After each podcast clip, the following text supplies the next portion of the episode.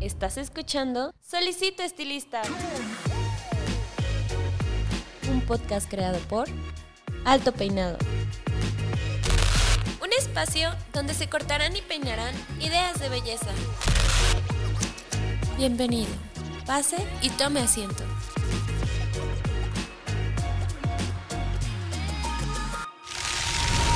Este episodio es patrocinado por Cold Brush, la nueva herramienta de Babyliss Pro para obtener un cabello saludable. Cold Brush hidrata, suaviza y mejora la condición del cabello.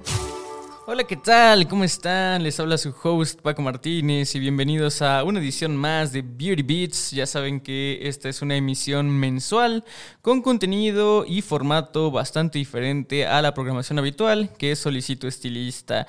Y pues bueno, yo sé que si le dieron clic a este video ya vieron el título, ya saben de lo que vamos a hablar y eh, pues estoy muy emocionado porque me encantó la película. Para la gente que todavía no lo sepa o está escuchando nada más un pedacito, pues vamos a hablar sobre la película de Cruella que se estrenó el 2021. Es una, eh, un spin-off de la clásica del clásico cuento que nos ha contado Disney a lo largo de sus años y eh, pues en esta ocasión yo creo que fue un gran acierto por parte de la compañía del ratón porque eh, lo hicieron de una manera espectacular y no es para sorpresa de nadie que muchos creadores de contenido de moda estén hablando de, de ella porque eh, el apartado visual y el apartado de los vestuarios fue, eh, es de hecho un, hit. Entonces, eh, pues sí voy a hablar sobre la trama. Entonces, si eres una persona que es susceptible a spoilers, pues ponle pausa a este podcast y te invito a que la vayas a ver a el sistema de streaming de Disney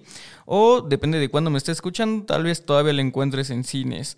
Eh, pero bueno, si no te importa eso, pues eres totalmente bienvenido a quedarte conmigo y pues vamos a darle una interesante lectura a esta película que yo sé que muchos creadores de contenido nuevamente ya han estado hablando de ella, muchos de ellos eh, buscan las referencias de los diseñadores, otros hablan sobre cómo recrear los looks, pero en esta ocasión eh, vamos a hablar sobre cómo Cruella nos habla de la moda que rompe el statu quo eh, impuesto sobre todo, y en una época en la que nosotras vivimos, donde el statu quo de la moda eh, no solamente se, se, ha visto perpetuado por más ya casi de unos 10 años, sin, sin, realmente grandes cambios ni grandes propuestas y que no solamente el, tipo de estética se, se, se, ha visto igual perpetuada en, en varios giros como en la tecnología, pues es evidente que, que, ya vienen, vienen grandes cambios, ¿no? Sobre todo por eh, los tiempos en los que estamos viviendo. Y pues bueno, Cruella nos lo deja ver así, de una manera pues magistral. Empecemos hablando un poco sobre el, personaje, Cruella de Vil.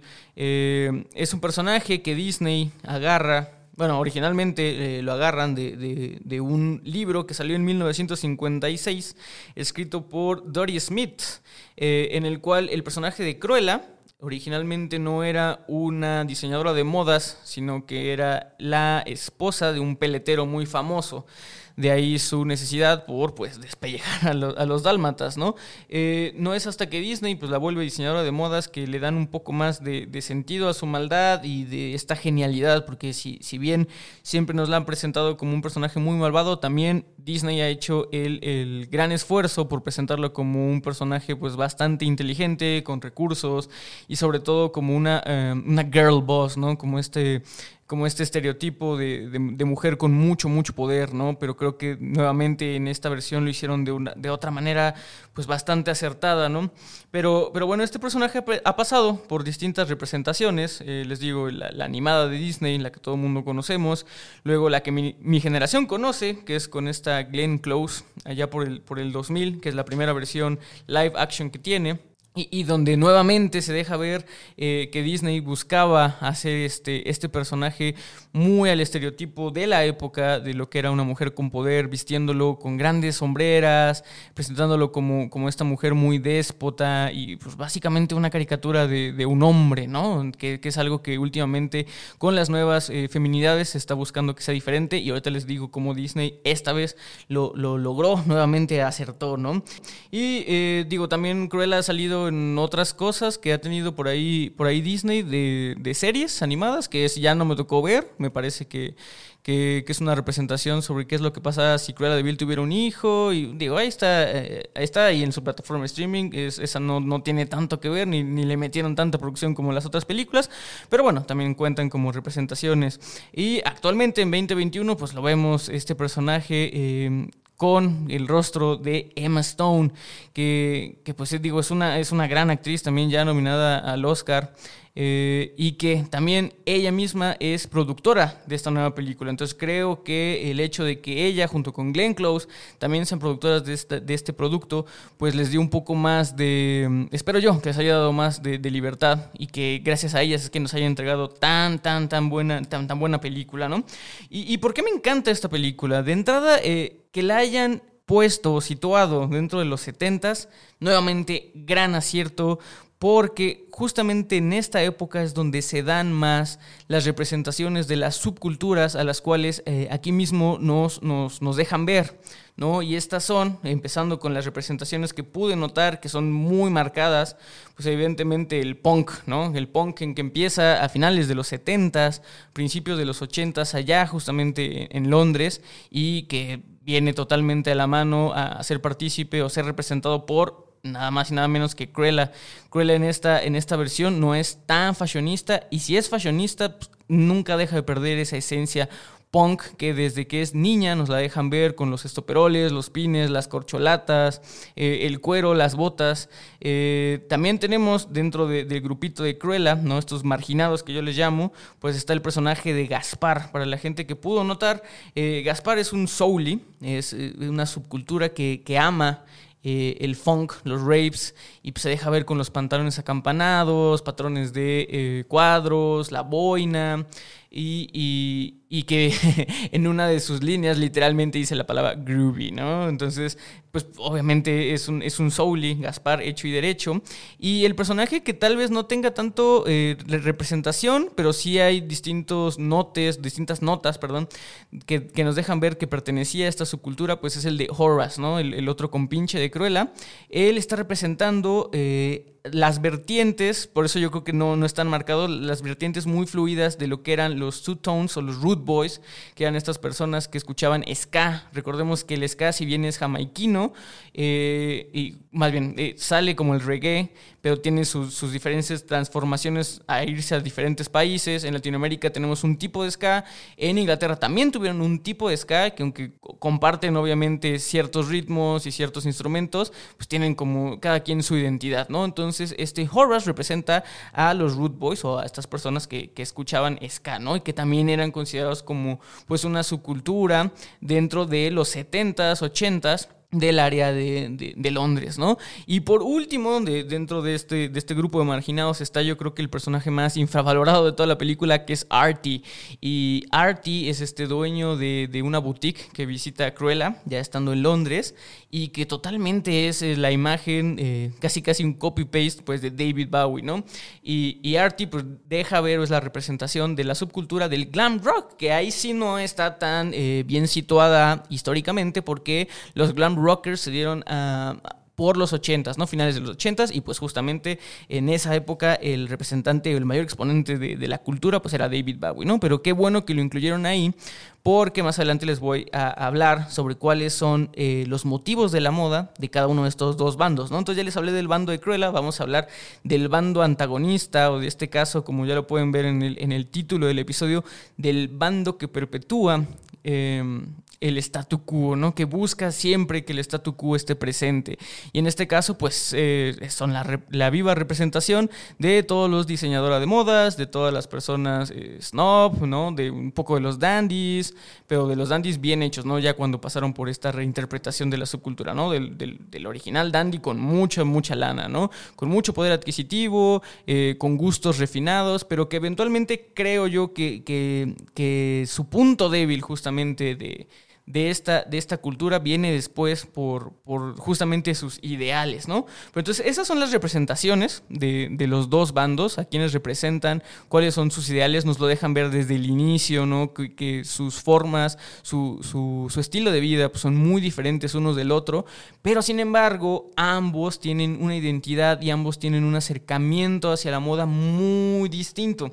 Entonces, eh, pues vamos a, a pasar al siguiente tema, ¿no? Que sería los motivos para crear moda. Entonces, evidentemente vemos que eh, las dos protagonistas de la, de la cinta pues son Cruella y la baronesa, ¿no? O Estela y Cruella y la baronesa. Eh, ambas son potencias completamente idénticas. Y digo, y yo, yo avisé que hay spoilers, ¿eh? pero evidentemente ya sabemos que, ambas son madre e hija, pero lo que nos deja ver es que justamente eso lo hace más que son parecidas, ¿no? Vienen de, lo mismo, ¿no? Y tienen la misma capacidad y pues obviamente también tienen la misma, eh, el mismo daño mental, ¿no? Como, como se deja ver. Y, obviamente tienen también eh, pues, la misma habilidad para crear moda, ¿no?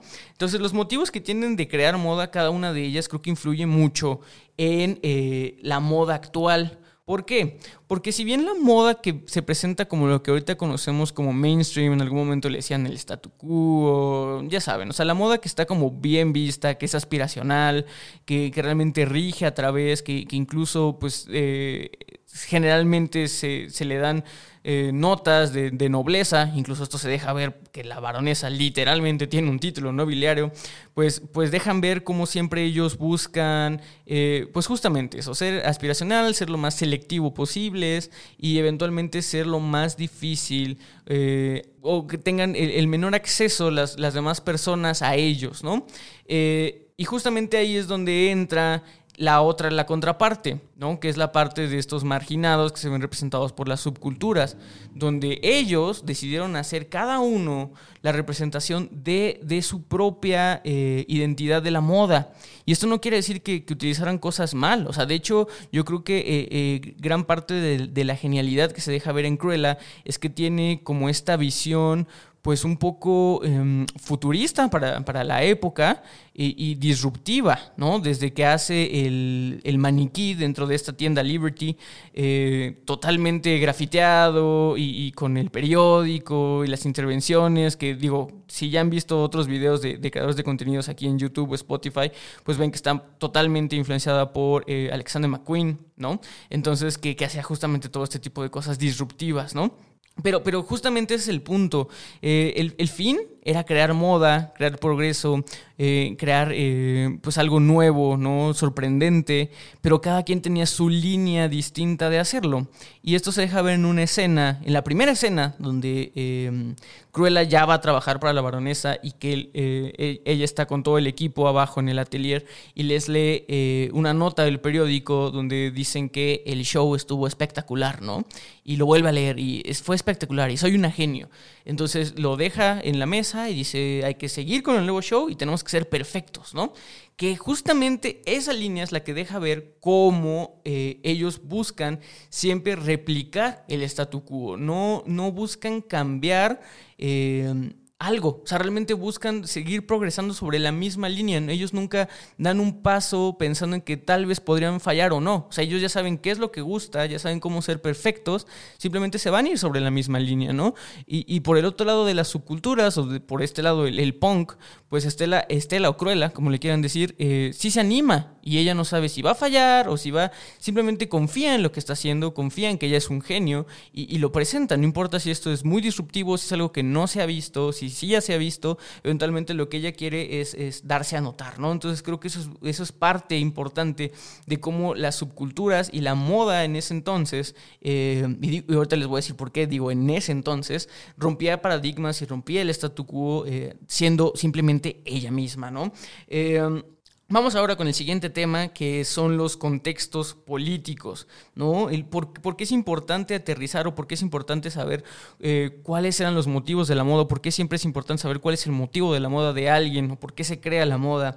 Y es que, eh, nuevamente, creo que fue un gran acierto hacerlo durante esta época porque fue donde más se presentaban movimientos sociales, venía la gente saliendo de, la, de la guerra, empezaba a haber un poco de estabilidad, pero no para todos, ¿no? Entonces, económicamente, socialmente, realmente había muchas transformaciones y, yo creo que nuevamente es un gran acierto situar la, historia dentro de este periodo histórico porque durante ese tiempo toda la moda era influenciada o tenía contexto político.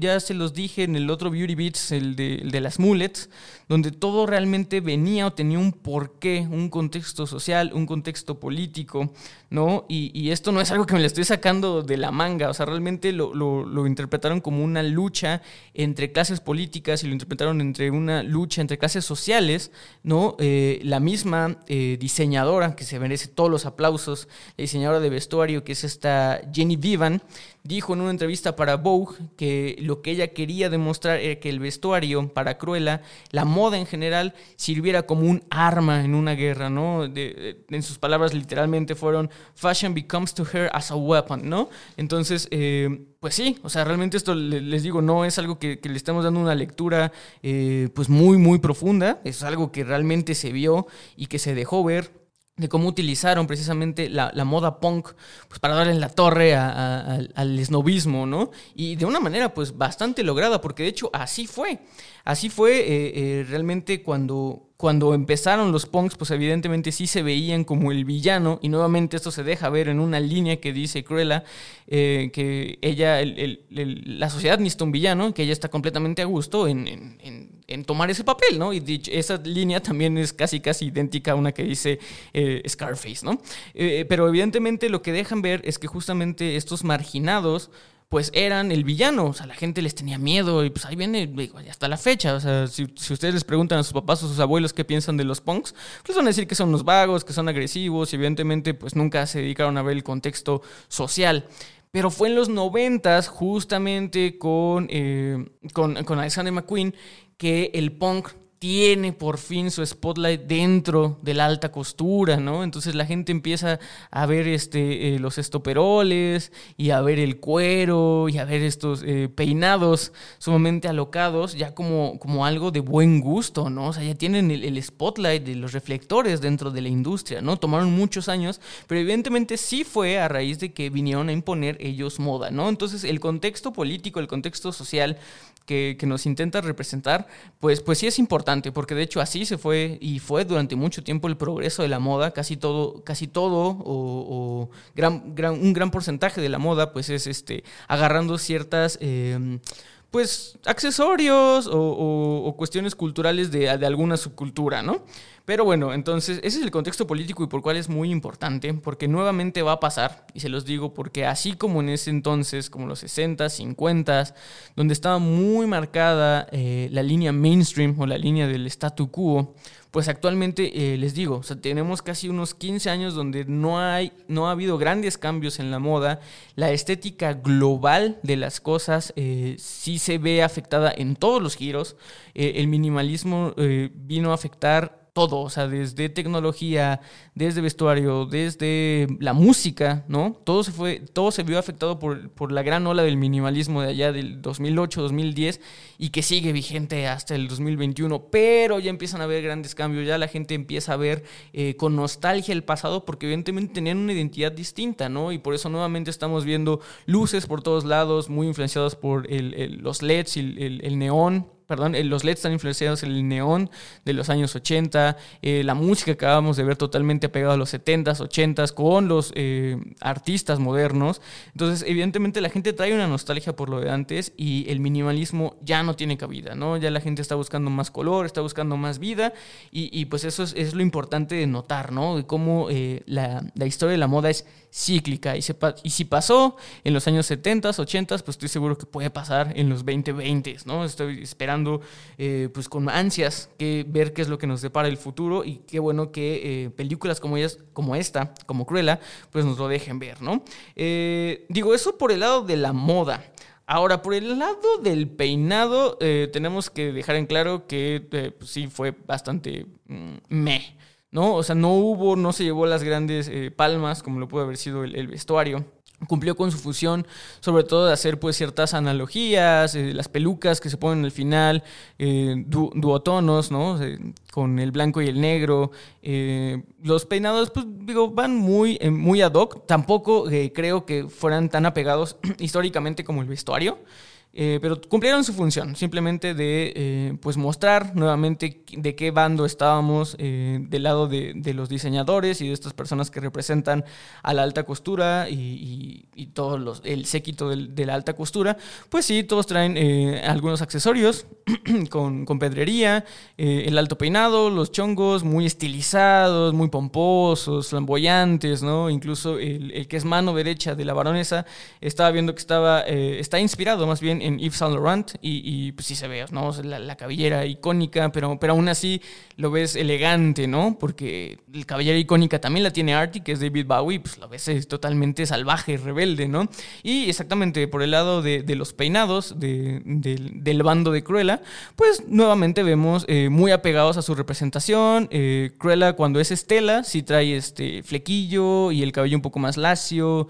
Cuando ya la vemos en, en su mood cruelesco, ya este, se deja ver más salvaje, despeinada, eh, sí pomposa, porque evidentemente es una diseñadora de modas y tiene este sentido estético, pero eh, pues más salvaje, ¿no? Mostrando un lado más salvaje, eh, no, no, tan, no tan pulcro ni tan pulido como, como el de la baronesa, ¿no? Un detalle que me gustó mucho, hablando nuevamente de este personaje Gaspar, que ya les había dicho que representa el funk, es que su afro varias veces se ve cómo se le está peinando con este clásico peine de, trinche, ¿no? Que, que se dejaban justamente en el afro, ¿no? Y que ya pasó a ser un poco, pues, caricaturesco, pero pues fue parte de la identidad funk de esa época, ¿no? Entonces, por el área de peinado, eh, no creo que se lleve todas las palmas del mundo esta película, pero eh, pues, cumplió su función, gustó y pues iba pues, ad hoc a, los vestuarios, ¿no?